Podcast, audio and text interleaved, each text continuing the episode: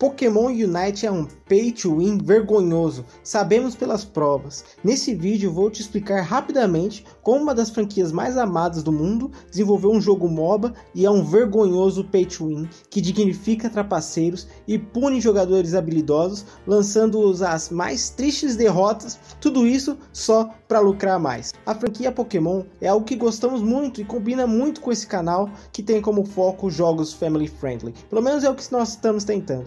Mas quando tratamos de MOBAs, que são jogos de combate multiplayer em uma arena, isso parece fugir muito disso, ou talvez bastante disso. Provavelmente você vai ver bastante vídeos de Pokémon no canal. Queremos te mostrar como Pokémon Unite nos decepcionou, se tornando um monstro pay to win, que quer que você só trapaceie para ganhar partidas. Pokémon Unite é produzido pela gigante Tencent, empresa chinesa que também é dona, ou podemos dizer, tem grande participação em estúdios como Blizzard, StarCraft, Warcraft, Activision, Supercell de Clash of Clans, Garena de Free Fire, Ubisoft, Epic Games de Fortnite e o mais importante, ela é dona da Riot Games, a criadora de League of Legends. Então, a empresa não pode argumentar por falta de experiência em fazer um bom MOBA, sendo que League of Legends é um sucesso absoluto. Sem experiência, mas com bons jogos mobile, quem tem é a Aptech. Acesse o stream de jogos em jogos.aplicativosec.com.br. Existem claras provas que Pokémon Unite é um pay to win, onde você precisa pagar para vencer suas partidas. Você precisa, dentro de um certo campo ético, trapacear. O jogo parece ser desenvolvido para esse propósito mesmo, desde o começo. Ao longo do vídeo você vai perceber isso também. Eu digo trapacear no sentido que é errado no que a gente conhece sobre a definição do MOBA tradicional. Em um MOBA, geralmente, incluindo Pokémon Unite, você tem 10 jogadores, 5 de cada lado, compondo times. Cada um pega um Pokémon para controlar e batalhar. Cada Pokémon pode levar uma vantagem sobre o outro Pokémon específico, mas também acontece ao contrário. Pode ser muito fraco em comparação ao outro Pokémon específico também. As batalhas duram 10 minutos e cada Pokémon tem seu jeito de atacar, se movimentar e disparar ataques especiais. O jogo tem um jeito dele para calcular stat, ou seja, mostrar quanto Pokémon é forte ou fraco. E você se lembra sobre o que eu tinha dito sobre o jogo ter sido projetado para ser pay win? Logo no painel de estatística de pontos, eles são classificados por estrelas e não por números, deixando o campo livre para que a Tencent manipule isso quando e como quiser, sem mostrar aos jogadores. Geralmente em MOBAs como Dota ou League of Legends, os personagens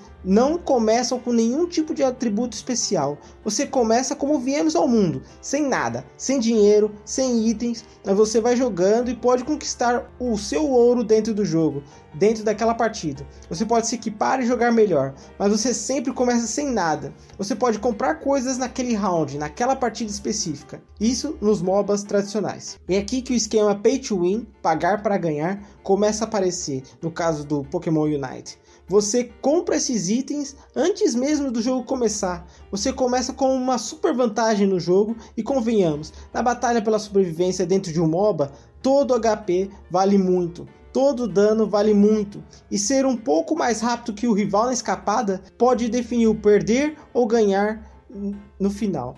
Mas então, para poder comprar esses itens de maneira orgânica, utilizando a moeda do jogo, claro que é possível. Você poderia, junto de dar a entrada no INSS para receber sua aposentadoria também. Nesses jogos, MOBA, os itens são progressivos. Você pode aumentar o nível desses itens. Por exemplo, comprar a maçã level 1 tem efeito diferente de uma maçã level 60.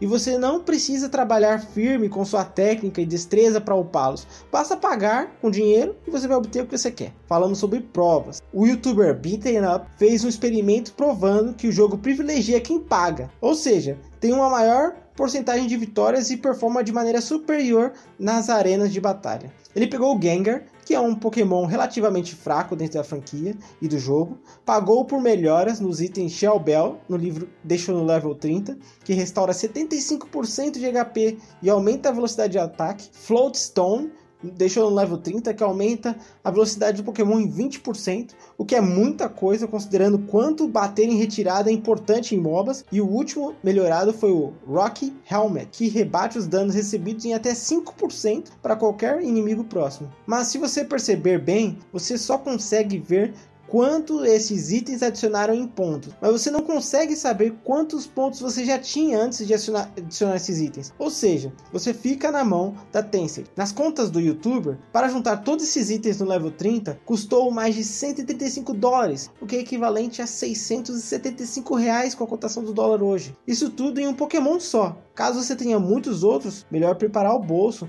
para gastar alguns milhares de reais. Uma coisa de barato que existe é se inscrever no canal e deixar seu like no vídeo, aí sim é de graça. O pior é que esses jogos são jogados em sua ampla maioria por crianças e adolescentes que ficam confusos em um sistema de tickets que são trocados por gemas, que consequentemente com isso você pode aumentar o level dos seus itens, mas no final, para ficar mais claro, tudo se resume a dinheiro. O usuário do Reddit que joga Pokémon Unite fez as contas para que você consiga ganhar os tickets de maneira gratuita. Batalhando e recebendo diariamente, o resultado que você teria, acredito que você já sabe. Você precisaria de mais de 500 dias logando diariamente, batalhando diariamente para conseguir chegar no que uma pessoa normal paga e consegue em 20 minutos. Os resultados em comparação foram brutais. No caso de velocidade, praticamente não existe o que dizer. Você chega muito mais rápido nos lugares. A velocidade ajuda muito em bater em retirada, fugindo de danos dos adversários. Na questão da defesa, não é possível chegar a um veredito porque o youtuber não acabou testando muito isso. No caso do dano, o resultado foi brutal também. Se chegou à conclusão de que foi melhorado mais de 500 pontos de dano sobre os inimigos. No caso da recuperação de HP, o resultado também foi brutal.